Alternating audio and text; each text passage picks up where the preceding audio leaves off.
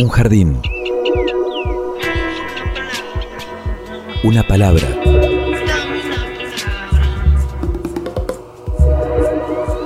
Un sitio donde poder crecer en la tierra.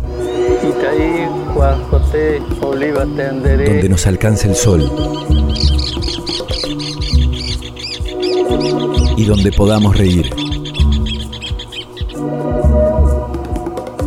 Una canción que hable de nosotros. De los sueños. De las raíces. Un pasadizo por donde caminar entre las flores. Una tarde. Mi realidad es una realidad donde lo fantástico y lo real se ejecuta cotidianamente. Miles de seres vivos con las formas de hoy, caminando y flotando en este sitio tan diverso que le dedicamos la existencia para descubrirlo. Y cuidar con amor este jardín de gente. Jardín de Gente, el programa de la Facultad de Ciencias de la Educación de la Universidad Nacional de Entre Ríos. Jardín de Gente, comunicación para vivir.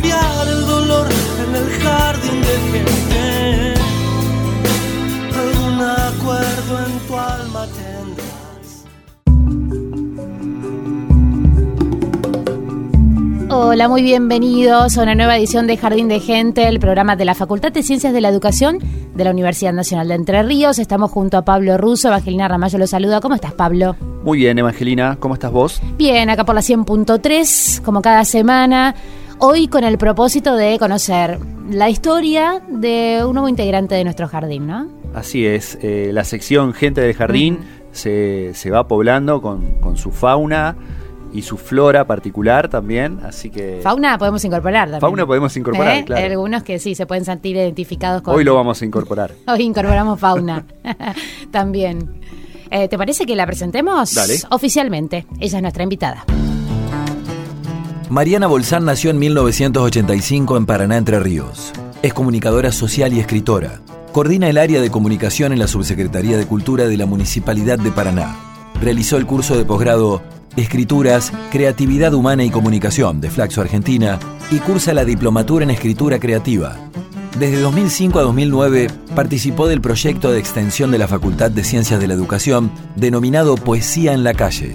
Fue seleccionada para la Residencia Artística Túnel Cultural 2014 en Curadora San José del Rincón Santa Fe, organizada por el Gobierno de la Ciudad de Santa Fe y la Municipalidad de Paraná. La editorial Bicéfalo de Paraná editó en 2015 una serie de poemas en un fanzine que se llamó Make Up o Textos escritos en situaciones de urgencia. Obtuvo el Premio Provincial de Poesía Juan L. Ortiz 2018.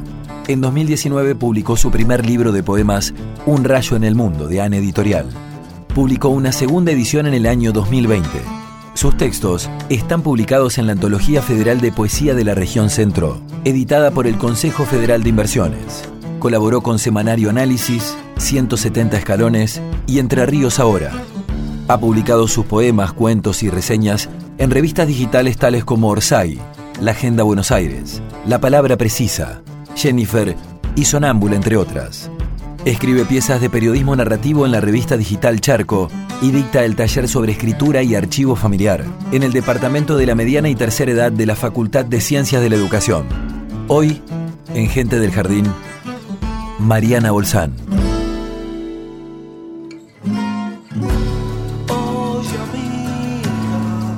Jardín de Gente. Muy bien, ya está todo dicho. Entonces, ella es Mariana Bolsán y está aquí con nosotros. ¿Cómo estás, Mariana? Bienvenida. Hola, hola, ¿cómo están? ¿Muy bien? Bien, sí. ¿Te sienta bien esta hora de la tarde? Me o- sienta muy bien, Muy la bien. Ah, sí, bueno.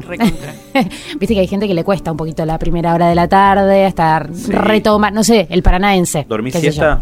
Sí, eh, a veces cuando A veces. puedo, sí, unos 30 minutos, pero si no, la siesta me encanta para laburar, me encanta. Así es, es, tu, es un horario creativo para Sí. vos. Sí, para silencio, escribir también. Sí, para escribir también, un poco operativamente, porque es donde todo el mundo está como, o, eh, mi compañero durmiendo siesta, mi hija mirando su, su celu y qué sé yo. Sí. Eh, aunque sea media hora, una hora, puedo, puedo activar ahí algo creativo, digamos, que está en silencio la casa. A la mañana no me puedo despertar temprano para hacerlo. La noche tampoco. Eh, no, tampoco, ya estoy muy, muy fusilada, pero la siesta es un momento de como de efervescencia para mí, sí, sí. Bueno, como decía ahí en la presentación, sos coordinadora del área de comunicación en la Subsecretaría de Cultura de la Municipalidad de Paraná. Largo para el sello, ¿no? Larguísimo, larguísimo. Por eso no lo uso. Claro.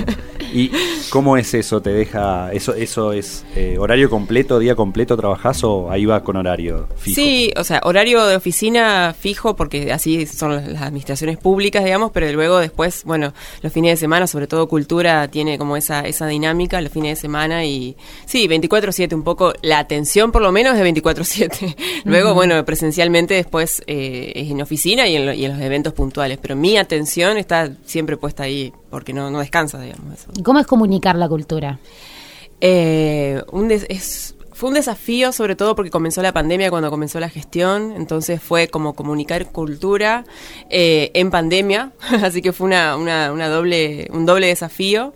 Eh, y yo la verdad es que de hace un tiempo vengo laburando de esto, comunicando cultura, antes estuve en Casa de la Cultura, entonces me fui fogoneando un poco con, con, con los registros y con la forma de sensible al menos de comunicar eh, eh, las políticas públicas eh, que esa es un poco mi labor.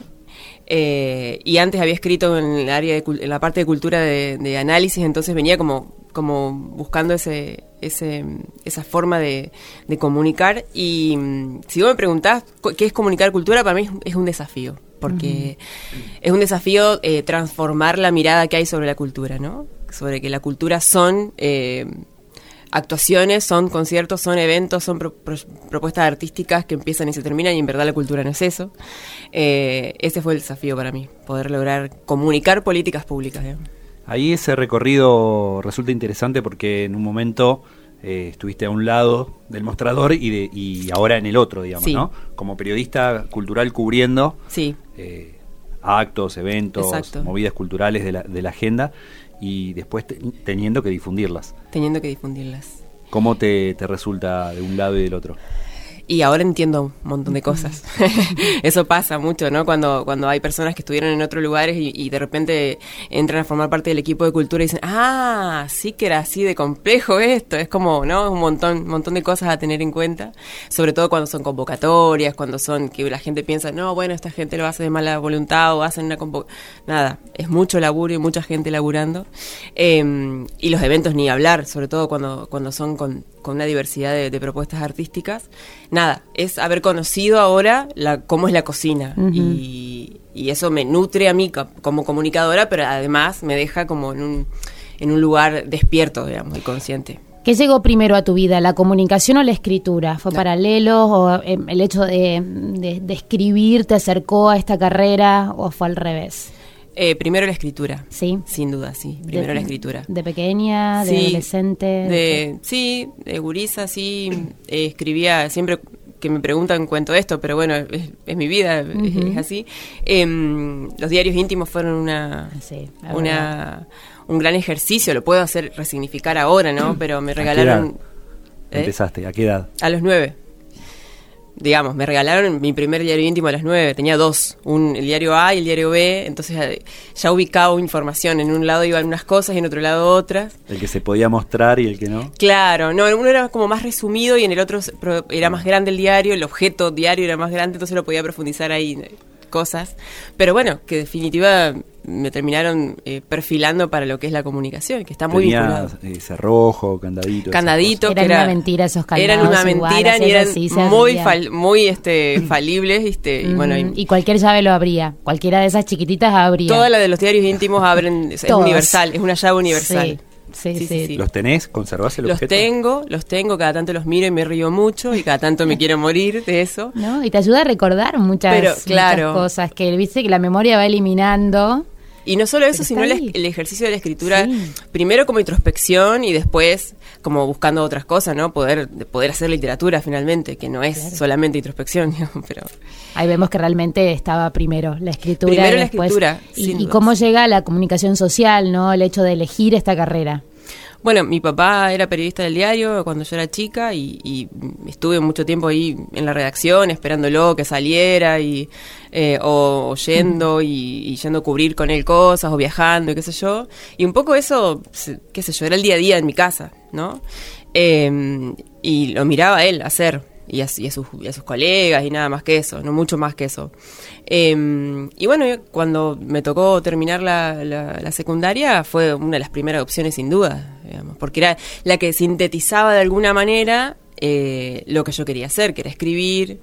eh, y que es finalmente comunicar, ¿no? Escribir.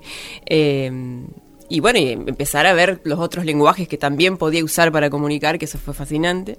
Pero también mi carrera estuvo asignada por la, por la literatura, porque después conocí a Arturo Firpo y empezamos a hacer locuras como él suele hacer o solía hacer, y entonces, nada, y ahí empezamos el, ahí empezó como formalmente mi, mi, mi cuestión con la escritura, porque tuvimos un programa de, de literatura en Radio Cualquiera, entonces ya se formalizaron los- las lecturas, los corpus, las búsquedas y eso. Y pero ahí cuando terminabas la secundaria dijiste, eh, voy a ser comunicadora, voy a ser periodista. ¿Nunca te pensaste como escritora, estudiando letras No. o, u- otra no, carrera? No, no, no. No, la verdad que no, no lo pensé nunca. Siempre eh, eh, eh, me doy cuenta ahora, ¿no? Es como una cosa de la escritura en vínculo con lo, con lo más funcion- funcional, ¿no? Como para decir, bueno, laburo de esto. En ese momento, laburar de escritora no existía en mi cabeza. De hecho, tampoco, y vos sos de mi generación, Eva, existía laburar de comunicación. Era como, vas a estudiar comunicación, vas a terminar en otro No, lado". y si decías, si alguien decía que no quería ser periodista, decía, ¿y qué vas a hacer entonces? ¿No? Claro. Era- esa es la pregunta. Sí, sí, sí. Si no es periodista, ¿qué vas a Ese hacer? fue el comienzo, en 2003, 2004, que estaba todavía, todavía era muy ruidoso eso de explicar qué era ser comunicador, ¿no? Entraste a la Facultad de Ciencias de la Educación Sí. ya en este siglo, en el siglo XXI. En el siglo XXI, exactamente, 2004 empecé, en 2004. Y entré y la primera vez en, la- en el aula me largué a llorar cuando volví a mi casa, porque dije, ¿qué es, ¿Cómo qué es este con mundo? esto? Claro, me largué a llorar y lo llamé a mi papá, tenía unos textos de Bourdieu, me acuerdo que era el... pri- O sea, nos recibían con semejante cosa, ¿no? ¿Cómo podía? Y, y dije, yo con esto yo no lo voy a entender, no entiendo No nada, qué es esto, qué voy a hacer. Y nada, y Y acá está. Y acá ¿No había estamos. un curso de ¿no? ingreso en ese momento? Y bueno, Sí, justamente sí. era en esa etapa. Claro, sí, era todavía como- estaba no en era un curso de eso. ingreso, En febrero, pero como mm, ese- eran unas primeras clases que eran más para conocer la vida universitaria. No puedo recordar quién nos habló en ese primer momento que dijo que se había recibido después de 25 años. Y Claro, ya te aparte entraba la desilusión, decía, ¿cómo puede ser 25 años? Y claro, después sí entendimos por qué. Exactamente. la tesis, ¿no? Eh, Pero Exactamente. Sí, para mí fue apabullante ese comienzo, digamos. eh. ¿Y tu papá era periodista de oficio, De oficio. o él había estudiado? De oficio, yo creo que había cursado algunas materias, como, pero en ese momento era muy usual ser, Sí. ser Sí. periodista de oficio. Y Digamos. era fotógrafo también. Sí, sacaba fotos. No sé si se y auto vos le haces a la fotografía, ¿no? ¿Cómo? ¿Le haces a la fotografía? ¿Te gusta? No, puedo, puedo decir que Alguien tengo te un- saca muy lindas fotos, eso seguro, porque en tus redes Sí. sociales tus fotos son... Sí, hermosas. Paula. Paula, Paula. bueno, claro, tengo eh, que, que tener fotógrafos de amigos es como un gran valor, ¿no? En su momento fue mi papá, yo por ahí veo fotos que tengo de mi papá o que me sacaban los fotógrafos del diario, que en ese momento no se usaba sacar tantas fotos, y digo, wow, qué registro hermoso, porque no todo el mundo podía tener ese, ese registro. Así que no, no, saco fotos, no es que hago, soy- me Pero gusta, sí me gusta, sí, pero no. Te gusta, algo quedó de esa tradición. Es una mirada sobre las cosas, le digo. Es parte eso. de, bueno, complementa la escritura, vos decías otros Sin lenguajes. dudas, sin dudas. ¿Y qué, mm, qué recordás de esos años de cursada, del paso por la facultad? ¿Qué anécdotas te quedan? o Éramos muchos. recuerdos? Éramos un montón, comenzamos... Es que somos contemporáneas con, sí. con, con Eva. Éramos un montón, después fuimos obviamente quedando, quedando algunos menos, pero sí recuerdo esto, ¿no? La- el universo que de repente se abría y nosotros salíamos de la secundaria y secundarias tan variadas como, ¿no? Porque algunos venían de escuelas públicas, otros de ¿Dónde privadas. hiciste la secundaria? En la Scalabrini Ortiz, que era como un, un crisol de, de- de barrios y de cosas muy, muy diversas, muy hermoso, pero veníamos de la, de la crisis de 2001, con federales.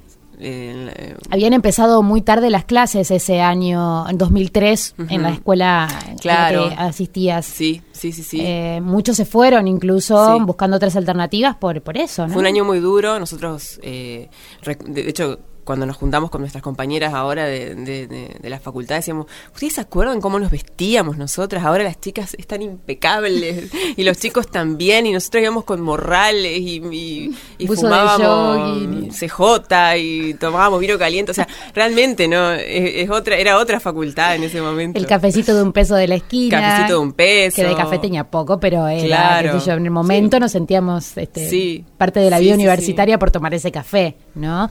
Pero Sí, lindos recuerdos te dejó la, la hermosos, universidad. Hermosos, hermosos. No, no sería quien soy si no hubiera pasado por, por la facultad. Por todo, digamos, no solamente la cuestión formal o académica, sino el, el cruce con otras personas, eh, haber participado de algunos proyectos, este nada, es un camino que empieza y no se termina nunca, ¿no? Tal es así que seguiste vinculada. Sí. De- a lo- ni bien terminaste la carrera o paralelamente ya estabas dentro de la, de la facultad, ¿no? Haciendo Sí, diversas actividades. Estaba, estuve como ayudante, de- Ayudante. del taller de producción periodística y además mi primer trabajo, que fue en el Colegio de Arquitectos, eh, mi primer trabajo fue a raíz de una pasantía de, de la facultad, que fueron a buscar eh, personas y quedé yo y bueno, ese fue el- como un nexo con el mundo laboral. Así que nada, la facultad mm, le debo todo. ¿Y cuándo terminaste? Terminé... ay, ¿O todavía esa, es no? la- esa es la pregunta que no se le hace a los comunicadores, ¿viste? No, pero está bien, sí, 25 Depende, años, ¿cuándo terminó de rendir o cuándo terminó menos la de tesis? 25 seguro, porque no me alcanzaría la Claro. vida para hacerlo, pero eh, terminé en 2000, eh, terminé de rendir en 2009, creo, las, todas las materias. Y después, bueno, empecé a trabajar. Rapidísimo. Sí. Lo hiciste a tiempo, claro. Claro, pero no eso no es, viste, después quedaba la tesis. La tesis. Eh, y eso sí llevó más tiempo, porque bueno, obviamente empecé a trabajar y después fui mamá. Y haber sido mamá, paradójicamente, me hizo que, que- que acelerara un poco ese proceso. Así que con Nina en brazo rendí la tesis en 2016. ¿De qué fue? Periodismo narrativo. Periodismo narrativo y este amé hacer la tesis. Fue ¿Sí? un proceso muy hermoso. Muy hermoso. Eh, me, quisiera volver a hacerla, realmente. Bueno, lindo porque- mensaje ¿eh? para nuestros estudiantes. Sí, siempre digo lo mismo porque yo trabajo con chicas que son más jóvenes en, en- en cultura, que, que están empezaron como pasantes y ahora son parte del equipo de comunicación y están, ¡ay, la tesis!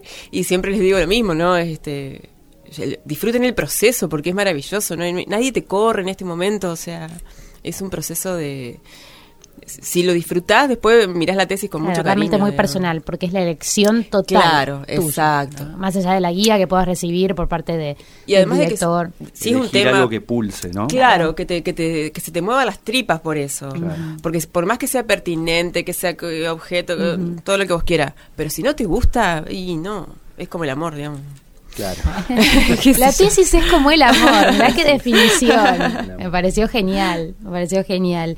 Eh, bueno, anda pensando la canción, nos están Ay, diciendo desde nos la quedamos producción. ¿La acá, tenés? sí, sí, tengo tenés una pensada? que sí, pero no sé si la van a tener. Ay, hay que Sí, buscarla, sí, mirá, Luciana. La rocola, levanta el- ¿eh? Sí, Sí, sí, la sí. rocola.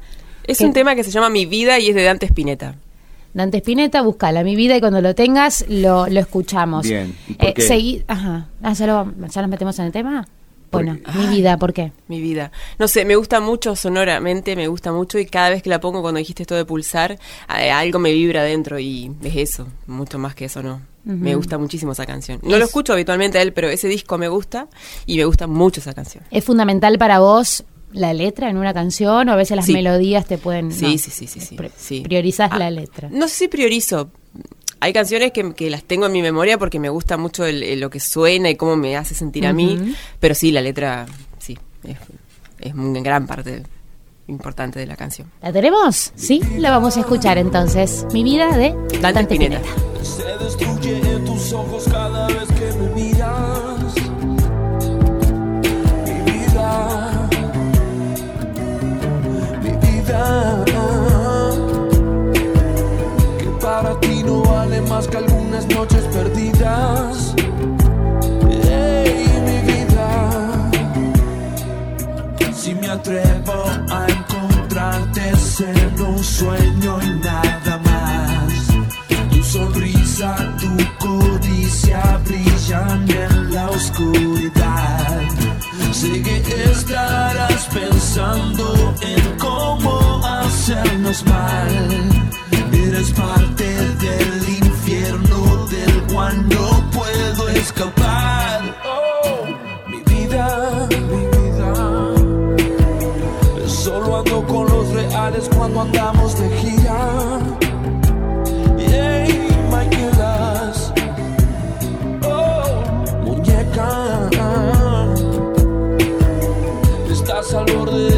Desde la cima de un planeta sin vida.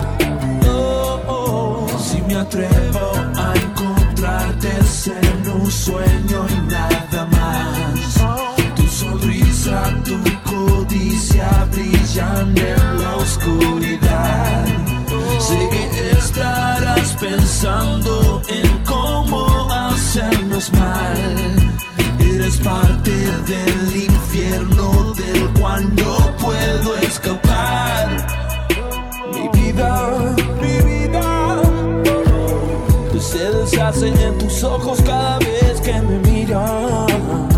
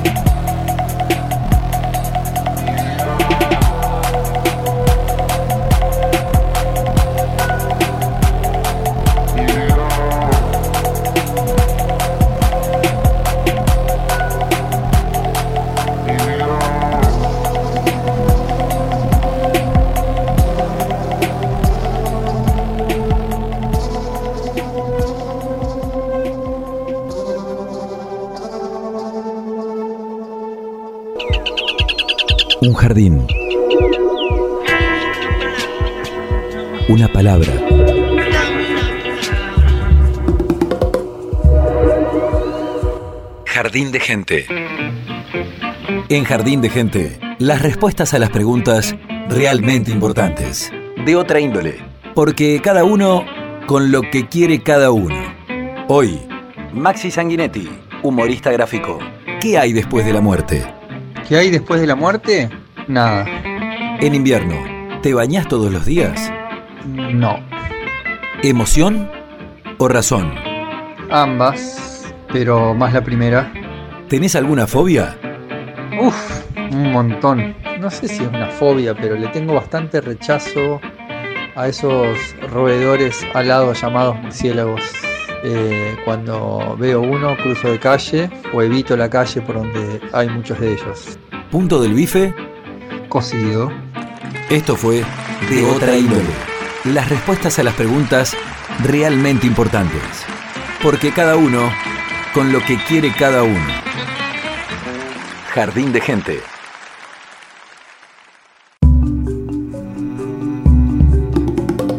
Bueno, entramos eh, obviamente en el mundo de otra índole, de las preguntas que verdaderamente importan, ¿no? Sí, así es, Mariana. Espero que estés lista. Estamos con Mariana Bolsán hoy en Jardín de Gente, en la sección Gente del Jardín. Eh, así que bueno, arrancamos con estas preguntas que son como un ping-pong y hay que contestarlas rápidamente. respuesta cortita. Rápidamente. Sí, rápidamente, por favor. Eh, bueno, ¿qué hay de- después de la muerte? Ay. Eh, espero que una reencarnación. Bien. Bueno. Ajá, yo también me sumo a eso. En invierno, ¿te bañás todos los días? Espero que una reencarnación. No, sí, sí, sí, sí, pero no me hago el pelo todos los días. Ah, eso sí que no. dicen las peluqueras que hay que hacer eso. ¿Emoción o razón? Emoción. ¿Tenés alguna fobia o algún TOC? Murciélagos. Ah, Mariana, me identifico mucho. Ay. ¿Cuál, Punto del, ah, ¿Eh? ¿Cuál? Murciélago. Murciélago. Murciélago, Sí, esa es la fobia. La Batman no te gusta. No, Batman depende cuál No de los actores. de- pero sí, como la cuestión de los vampiros y eso me provoca alguna cosita. Punto del bife. Cocido. Seco, suela. No, suela no, cocido. No. La Ah, más bueno. difícil, cocido. Cocida, a punto, A claro. es pu- como... No, el apunto es como un punto antes, me- según Ah, Masterchef. mirá, y vos- según ¿cuántos Masterchef. puntos hay? Eso Hay un montón, hay un montón. Eh, Iván, mi compañero, me enseñó a hacerlo con los dedos. a acá hay un punto que se toca y entonces no sé qué. A punto, no, no. A punto. Eh, que, le, que salga ese juguito. Que... No, eso no, No, eso no, por favor. Y bueno, estamos en el jardín. ¿Y qué necesitamos, Pablo? Eh, flora, seguimos por Flora, la flora. flora, vamos con la flora No, lo de primero. La fauna lo vamos a dejar afuera un ratito. ¿Qué, qué árbol, qué planta serías eh, en este jardín de gente que tenemos? Que planta un jazmín.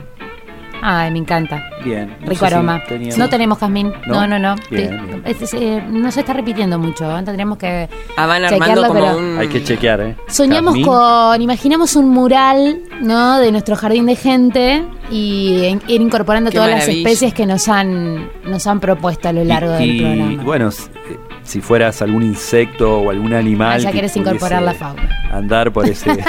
sí. Ajá. Por ese jardín. Un gato. Ahí está. Bien. Me gusta. ahí Me está. gusta ahí en el, como en un tapialcito Sí. y que está el, Sí. el gatito. Van anotando, sí, ¿no? Todo lo que hay que pintar Está después. todo es grabado. un montón, es Está un todo- montón, es la creación. Está todo grabado, claro. Sí, claro, en el, totalmente. en el patio del centenario parece que va a ser la intervención. Claro. Vamos a necesitar un, un buen espacio. Exacto. Mariana, eh, comenzaron con un taller, publicaste un taller que soñamos, dice, durante años con, con Paula. Eh, contanos, ¿de qué se trata? Porque es en el ámbito de, del Departamento de la Mediana y Tercera Edad de nuestra facultad. Exacto, es un taller que, soñamos hace mucho tiempo con Paula, que bueno, Paula Kinspater es mi amiga, es fotógrafa, eh, y hace mucho tiempo empezamos, en verdad lo que, lo que nos pasa a ambas es que las dos tenemos esta inquietud por... eh, recuperar o reconstruir las voces de, de nuestras familias y tenemos mucho archivo familiar y hablamos mucho sobre eso siempre. Eh, ella viene de un pueblito que es Aldea San Antonio en el sur de, de Entre Ríos, una, una aldea ¿El alemana. Gualeguay es? Por ahí? Eh, Gualeguaychú. Gualeguay o Gualeguaychú, sí. por ahí Eh, creo que Gualeguaychú. Ujú. Eh, es una aldea alemana. eh, y yo vengo como con esas, con esas raíces muy similares también, si bien nací acá, eh, pero mis abuelos no, eh, y mi papá tampoco. Eh, entonces siempre tenemos como esa búsqueda hacia atrás de, de resignificar o de la, costa- la cosa de la memoria y demás. Y hace un tiempo veníamos hablando sobre la posibilidad de hacer algo juntas. Entonces, ¿qué dijimos? Bueno, conversemos, hagamos conversar estos dos lenguajes, que son la fotografía y la, escritura. Y bueno, salió este, este taller muy hermoso, nos hace muy felices, eh, que es lo que dijimos cuando estábamos frente a la luz, algo así, es muy largo el título. Eh, que es un poco esto, hacer el ejercicio de eh, ir hacia los archivos familiares, aprender cómo se hace un archivo, cómo se elabora un archivo, qué se va a buscar y demás, y luego, bueno, tomar eso como, como materia de, de escritura, ¿no? Como, como algo que pulse para escribir. ¿A qué llaman archivos familiares?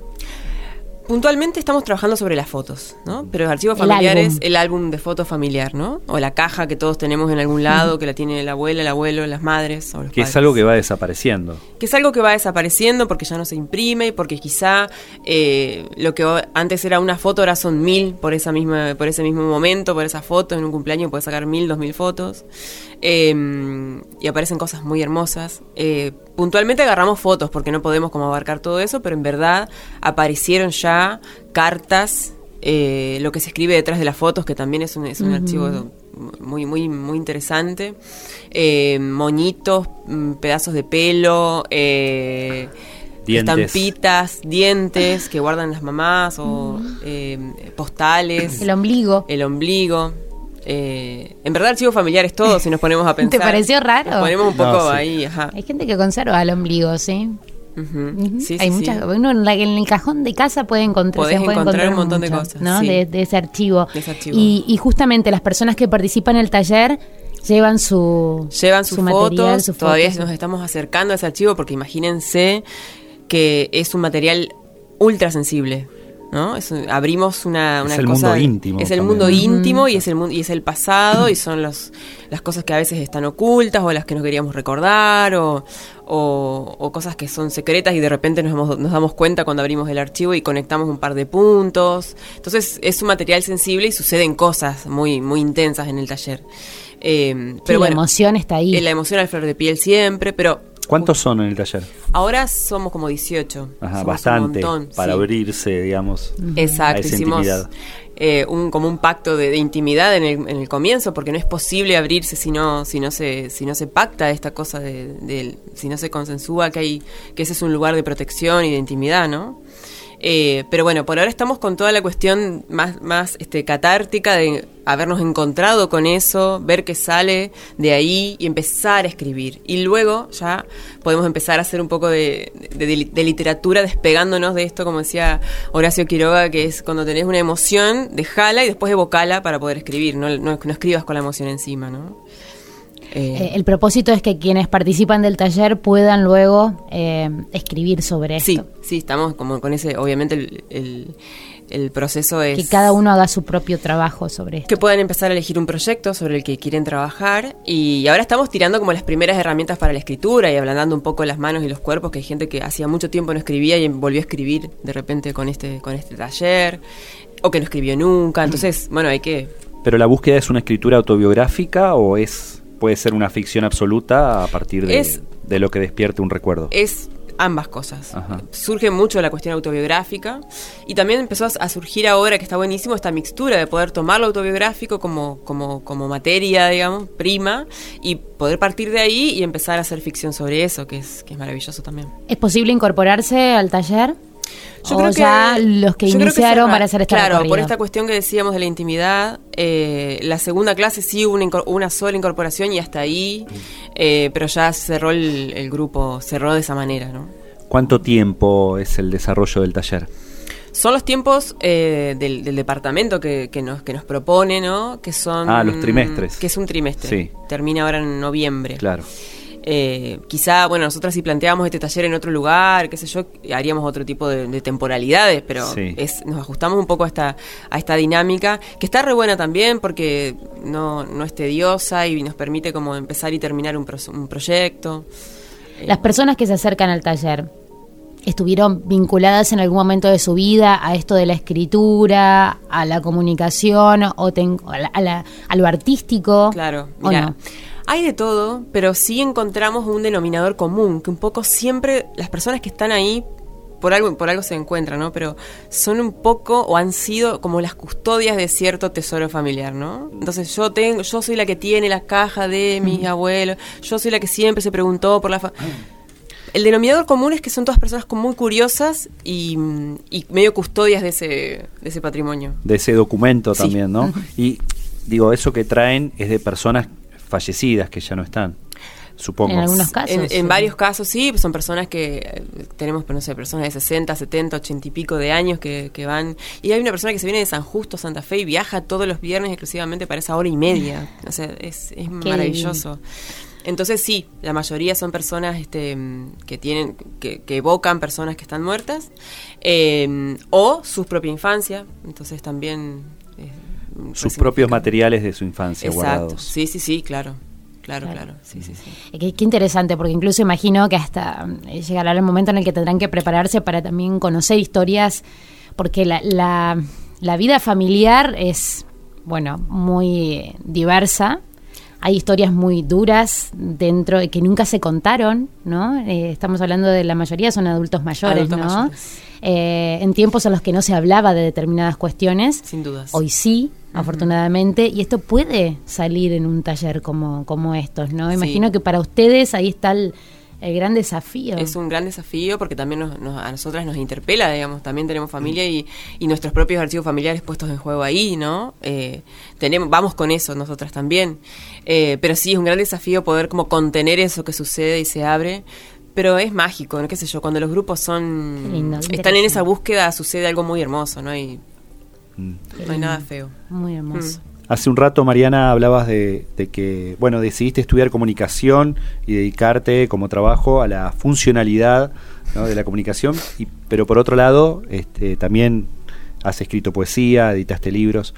Eh, ¿Cómo fue tu, tu, llegada a la poesía y, y, esos primeros momentos de compartir lo escrito?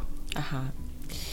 Y eso mm, fue relativamente tarde para lo que yo considero que estaba bueno, ¿no? porque mm, cuando gané el premio de Juanel Ortiz, que fue el premio este que, que dan en la, en la, Biblioteca Provincial, el premio, premio provincial, eh, Pablo Felicia se acerca y me propone, bueno, si tenía algunos textos como para poder armar un libro, y ahí fue cuando... Ana Editorial, a, ¿no? Ana Editorial, uh -huh.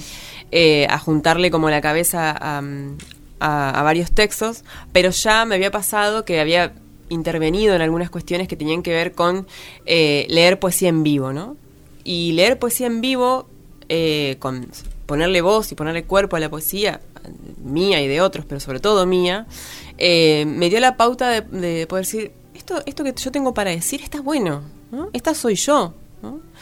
Eh, y es como un proceso súper personal, a cada uno le llega en el momento que puede, pero fue como un proceso de decir, ah, bueno, esta, esta es mi palabra, finalmente se asentó de esta manera, ya había sido mamá, ya había presentado la tesis, era como, bueno, esto, esto está bueno. Vino después de todo eso. Vino después de todo eso. Eh, incluso junto con la muerte de mi padre, que también es como súper fundacional, ¿no? En, el, en ese momento. Eh, entonces, bueno, esto es lo que yo tengo para decir. Y a partir de ahí empezaron a suceder un montón de cosas hermosas.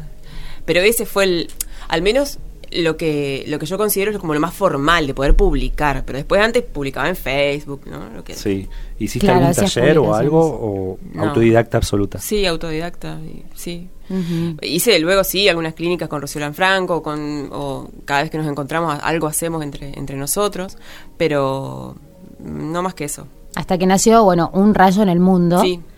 Eh, que significó, imagino, no sé si... Eh, más que la tesis ahí el sí. digo no pero un rayo en el mundo qué significó en, en, en tu carrera y, y, un poco esto el, el, el parteaguas así no el antes y el después eh, fue un hito para mí eh, porque fue esto que me propuso Pablo y ahí me di cuenta de que tenía un libro sin haberlo sin haberme propuesto. Yo podía mirar para atrás mis textos y darle un sentido lo tenían había escrito mucho en ese tiempo por esto que, que, les, que les comentaba eh, y dije, ah, acá hay un libro, ¿no? Eh, y eso fue el comienzo de algo que no paró más. Uh -huh. sí. Fue una más en ese momento una recopilación sí. de, de un, del trabajo que ya habías hecho. Que ya había hecho y que ya estaba, ah. y que si alguien no me lo preguntaba y no me decía, che, ¿querés publicar un libro? Yo quizá no lo, no lo hacía. Uh -huh. ¿no? No lo hacía, no, no, lo formalizaba ni lo materializaba. Y salió y estuviste en la Feria del Libro en Buenos Aires y recorriste, bueno, sí, muchos, muchos espacios para, para presentarlo, para Sí. Y llegó a manos de mucha gente. Llegó a manos de mucha gente. Y la presentación del, del, de la Feria del Libro de Buenos Aires fue como un cierre, ¿no? De, de, de, de, todo lo que anduvo ese librito. Como, bueno, ya está, listo, deja de tocar ese tema porque es como el cantante, viste, que no para de tocar ese tema. Y fue un poco eso, darle cierre a ese libro que. ¿También incursionaste en videos poemas, puede ser, durante claro, la pandemia? Claro, para bueno para la reedición del libro, cuando se, se, se agota finalmente, me, Pablo me propone reimprimirlo y dijimos, bueno, no podemos hacer nada con esto, pero sí, otra vez con Paula y con otro chico que, que es de Santa Fe, que se llama Pablo, eh, empezamos a pensar en otros lenguajes posibles para, para presentar el libro y, y, salió una cosa muy hermosa. Convoqué a personas eh, que me gustaban como leían, la Eva Cabrera es una de ellas, eh, y les propuse hacer como una mixtura de todos estos lenguajes para hacer videopoemas. Uh -huh. Otra experiencia más. Sí. ¿eh? Y ahí la imagen, ¿quién, ¿quién la trabajaba? ¿Paula? Paula. Paula, Paula, Paula era por su cuenta, digamos. Eh, no, la no, poesía no. visual iba por, por su, su, cuenta. Claro, las dos nos juntábamos y pensábamos en el concepto que podía, que podía ser. Eh, y ellas hacíamos el registro juntas, digamos, ¿no? Y lo hicimos juntas. Y luego, bueno, la postproducción la hizo eh, Pablo, de, San, de, que es de Santa Fe, no es de acá. Con él sí no nos vimos, pero él hizo la, la edición. Y luego, bueno, las, las voces, fue toda una mixtura así muy linda. ¿Y, y qué te propones mmm, ahora? Eh, ¿Qué te planteas a, a, futuro, no? También en esto de, de, la escritura, los proyectos personales. Tengo un libro ya cerrado, uh -huh. este y para imprimir, para imprimir, este que está buscando novio, no, claro que está, que estoy pensando en qué editorial puedo, bueno, eh, editarlo o si va a ser un libro o no, no, bueno, está cerradito ahí porque creía que tenía que hacerlo para poder decir, bueno, ahora empiezo a escribir otra cosa, ¿no? Eh, eso, y ahora estoy cursando una diplomatura en escritura creativa en la UNTREF, entonces estoy como más y nutriéndome más que que cerrando ¿Y ese. ¿Y ese libro también poesía? Sí, Sí, también sí, sí, sí. Escribo otras cosas también, pero hasta ahora se me ha dado solamente de poder cerrar un libro que tenga que ver con la poesía. ¿no? Ese cursado de la diplomatura es a distancia. Esa distancia, sí, ya había hecho otro en Flaxo. Esa distancia, y lamento mucho que esa distancia, porque la verdad que lo que sucede cuando estás en cuerpo, con, con- en contacto con, con otros y con los docentes y qué sé yo, no es lo mismo. Pero es muy lindo porque se proponen ejercicios y eso fogonea mucho la, la producción. Decías que, bueno, por la pandemia justamente surgió esta idea de, de, de los, de, los, de las poesías en, en video. ¿Qué otra cosa eh, surgió de la pandemia? Si hay algo positivo que haya dejado también en esto de la un creatividad. montón de cosas. ¿Sí? Realmente. Pues- Cuando, me- cuando alguien me pregunta, para Sí. mí, ¿no? Sí. Más allá de que no tuve nadie que, que haya muerto o que mi- sí nos enfermamos, pero no, no pasó nada cercano tan tremendo en mí, al menos en mi círculo. Círculo. Eh, sí pude vivir la- la- el confinamiento o la cuarentena como con mucha calma, ¿no? Sí con un poco de angustia en algún momento, como todo el mundo, pero sí con mucha calma porque yo necesitaba un poco parar. Entonces eso me hizo encontrarme de vuelta con, con un montón de cosas de la escritura. Yo puedo escribir cuando tengo tiempo, si no, no, puedo. Cuando tengo tiempo y estoy sola. Claro, bueno, pero en pandemia estabas con tiempo, pero estaba Sí, Nina también. Sí, estaba Nina, era todo, era todo un tema, escuela, escuela Familia online, ensamblada. familia ensamblada, Sí, niñas sí. y qué sé yo. Pero sí pude, pude conectar con la escritura, sí, sí, sin dudas. Bueno, y entre los aspectos creativos de la pandemia, también eh, en esos años surgió el equipo azul. El equipo azul. ¿Querés que azul. hablemos de eso? Sí, el equipo de azul. cómo viene el equipo azul, que ya tiene Tremendo. tres, cuatro, cinco juegos ahí en danza. Sí, un montón de juegos en verdad y publicados tres, eh, más algunos que se han hecho en conjunto con instituciones u organizaciones. La verdad que es un proyecto que también, eso sí, nació en pandemia puramente eh, y la verdad que me llena de orgullo porque, o sea, el- la cabeza de ese, de ese, de ese equipo es, es Iván, mi compañero Iván Taylor, eh, que no para de pensar. Eh, y que es muy creativo y puede inventar juegos de mesa. Yo la verdad que no puedo entender, eso es algo de otro mundo. Es hermoso. Es, es inhumano. Y, mm, Piedras del Universo Piedra fue el del primero. Universo fue el primero y fue uno que dibujó él en casa con unos papeles, con los gurises, eh, para, bueno, para entretenerse un poco y no sé si fue que, que estábamos este, buscando algún juego de mesa y empezamos, y, y, bueno, ¿y por qué no inventamos uno? Bueno, y los, los primeros jugadores, los muñequitos, son los, los muñequitos del Kinder, del huevo Kinder de Nina, que todavía se los está pidiendo que se los devuelva. Dijo, yo, yo Son el soy accionista en esta, claro. No, claro, aclaremos que el equipo azul eh, son, El equipo azul es son un- vos, Iván y, su- y Y- los hijos de y los hijos. que tienen cada uno. Sí, sí, sí. Claro, sí. Somos armaron tres. este equipo y diseñaron, crearon juegos de mesa. Juegos de mesa. El eh, Piedra del Universo fue el primero. La verdad que no pensábamos que, que íbamos a comercializarlo, pero dijo, ¿y por qué no lo hacemos? Bueno, y empezamos y luego salió PES, que es un juego de cartas, y ahora el último es Yacarete. Y hay otros, obviamente, por, por salir. muy Es un proyecto muy hermoso, la verdad. Eh, somos hasta ahora la única editorial de juegos de mesa de la provincia, y eso es un montón.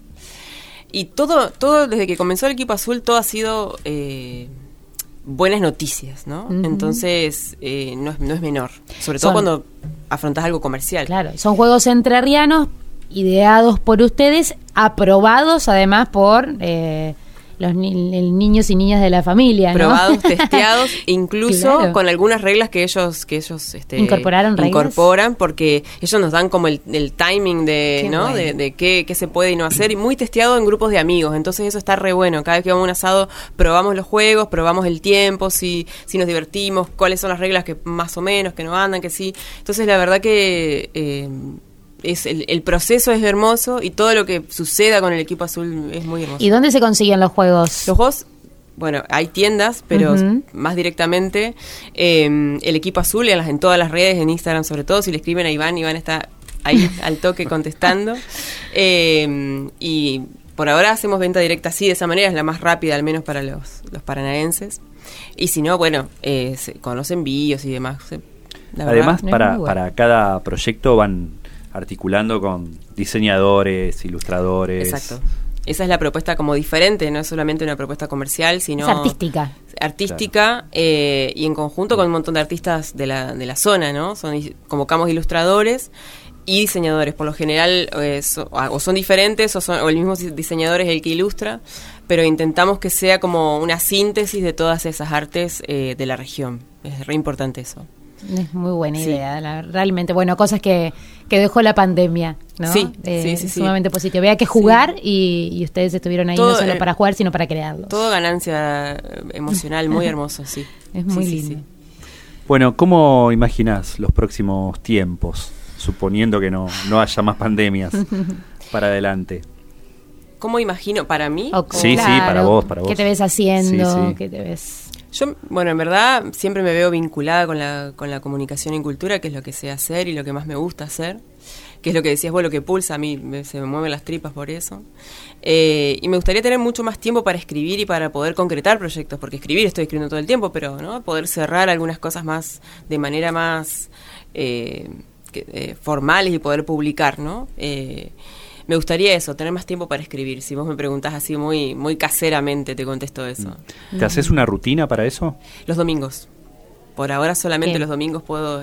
A ver, escribo cada tanto en algunos tiempitos. A la día. siesta, en algunos días. Pero el domingo, claro, la siesta. Pero el domingo, que es el día que Nina no está, está con su papá, eh, es un tiempo para mí ahí muy, muy importante.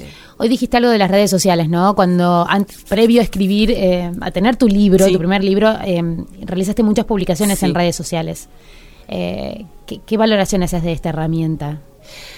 Antes de eso tenía un blog y el blog era como fue como un ensayo de esto primero que esto que pasa ahora con las redes sociales, que esto de que alguien te lee, te contesta, le suma algo a la publicación, te leo de España, te leo de acá, de allá, fue como un ensayo, ¿no? De lo que ahora tenemos que es súper eh, masivo. Eh, lo de las redes sociales me parece fabuloso porque no es fácil publicar, no es fácil editar, no es barato y, y está muy centralizada esa producción también y, y es difícil para sobre todo para quienes somos de, de las provincias. No voy a decir del interior porque no estoy de acuerdo con esa expresión. para quienes somos de las provincias De poder- todas las provincias que no sean Buenos que Aires. sea en Buenos Aires. Es difícil para quienes trabajamos en las provincias poder publicar. eh, y o las editoriales independientes que lo hacen con mucho esfuerzo y demás. Entonces me parece que las redes sociales, con sus bemoles, eh, traen esto, ¿no? De que otros te lean, ah, yo siempre te leo, ah, yo siempre te leo. Las redes". Me dicen más eso que quizá lo del el propio libro, porque sabemos que la poesía no circula de manera masiva en las librerías, ¿no? Tiene un lugar muy, muy allá abajo. Si han ido a comprar poesía en las librerías, es muy triste realmente, las librerías eh, de grandes firmas, ¿no? Entonces las redes permiten eso, esa apertura, son una, gran ventana, sí. ¿Y vos qué lees? ¿De poesía, de ficción? ¿Qué, ¿Cuáles son ahí los referentes o las cosas que, te gustan, en las que descansás? Eh, y ahora que estoy, estoy leyendo, estoy, me acuerdo de lo que estoy leyendo ahora, Nosotros los Caserta, por ejemplo, de, Aurora Venturini, que es una, una autora que me, fascina porque fue conocida a partir de los 85 años, o sea, y la, tipa había escrito un montón de maravillas años anteriores, estoy leyendo eso. Eh, me gusta mucho Sharon Olds, eh, Claudia Massín, eh, Diana Velesi, que, que tuve la fortuna de poder entrevistarla en la Feria del Libro, que era como... no, porque es como la, la mater, bueno, la, la, la madre de todos los que escribimos Hay una poesía. fotografía, puede ser de ese momento Sí. que la estás mirando. Sí, sí, estábamos aterradas. Nos tocó eh, entrevistarla con Una Rocío mirada. Fernández Doval. Nos, tocó entrevistarla y éramos como dos pollitos así. y ella estaba muy incómoda porque es muy gracioso, en verdad. Yo la pasé un poco mal también y se lo dije, dije luego. Porque ella quería fumar y no podía adentro. Entonces era como. Yo le preguntaba cosas y dice, che, ¿no se puede fumar todavía? No, Estaba en no, otra, bueno. parecía que estaba en otra. Ella estaba en otro Sí, Pero sí, sí, sí. Fue, fue muy hermosa esa Todas escritoras mencionaste. Todas mujeres. Todas mujeres, sí, sí, sí. Eh, a- es lo que estoy leyendo ahora último, así si miro para atrás, ultimito. Eh, pero de todo, porque también me gusta mucho, también es mujer, Leila Guerriero, que es, que es periodista narrativa, que es la que siempre tomo de ejemplo, porque me parece que resuelve muy bien eh, todo, casi todos sus textos. ¿Tenés tu biblioteca o son libros Sí. que van y vienen? No, sí, tengo mi biblioteca, sí, sí, sí, tengo. Eh, y le sumo a esto que vos preguntaste, la pregunta anterior, me gustaría tener más tiempo para leer también. Eh, ahora el mundo está tan hiper... eh, estamos tan hip- hiper conectados que por ahí el tiempo de la lectura es un tiempo sumamente diferente, sumamente diferente.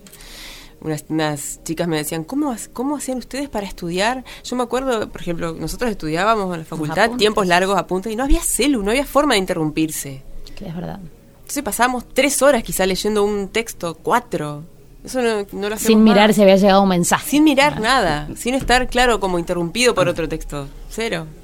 Eh, Quizás este pasaba mamá o papá y tocaba la puerta Claro, y te, te levantabas a prepararte unas- un mate y solo mate, eso. Solo eso. Sí. Sí. tal cual. Y el, el tema por ahí también resuelve googlear y, y sacarse dudas más fácil. Claro. Si no lee un Sí, texto, no, no, ahora no, tener no. un celular al lado.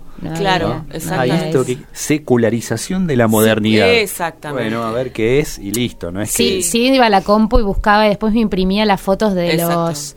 Me gustaba verle el rostro al, autor de los textos. Sí. Quería verle la... La- Y también memorizaba un poco eso de la... Ajá. ¿Quién, me, Ah, quién me estaba mirá. contando eso? No sé por qué. Está buenísimo. Me pegaba por ese lado. Está buenísimo. Pero bueno, eh, la verdad que, Mariana, un lujo. Eh, nos hemos dado hoy de poder compartir con todos ustedes a esta integrante de nuestro jardín. Eh, ojalá los, los estudiantes, las estudiantes estén escuchando porque es interesante conocer experiencias de las más diversas tenemos en, en este jardín de gente, ¿no? Eh, de quienes han transitado por, por nuestra facu. Todo lo que se puede hacer con Gracias. ese conocimiento, ¿no? Es increíble. Y nos deja frases como la tesis es como, es como el amor. Me gustó. Es, es- es una, una remera, remera, claro. una remera que Yo- diga sí, la sí, tesis es vamos como a- el amor. Vamos a proponerlo. dale. me, me gustó, me gustó. Estamos bien, llegando al final. Eh, ¿Querés men- en agradecer a nuestro equipo? Sí, por supuesto. Luciana Salazar en la puesta al aire, en los controles. eh, Agustina Bergomás en, en la producción. El, el perro Pablo Morelli en la coordinación de Toda este- gente del jardín. este programa. Toda gente del jardín. Florencia Espíndola también en la asistencia de, de producción. Evangelina Ramallo y Pablo Russo en la conducción de este jardín de gente. Que ¿Qué se dice? despide con Claro. un tema elegido también por, por Mariana Bolsán, nuestra entrevistada de hoy. Por supuesto. Segunda canción elegida por Mariana. ¿Cuál es? Pensando, decir raga. Sig Raga. ¿Algún momento del día para escuchar Sig Raga o va en cualquier momento? Sobre todo no los domingos por la tardecita. Ese es el momento Ese que es no. el no. Después, cualquier Se día. define por el no esta, esta canción. Es muy- Hoy y a esta hora va bien. Sig Raga, para despedirnos, nos encontramos la semana que viene. Cuando un perfume se va nuestra vida.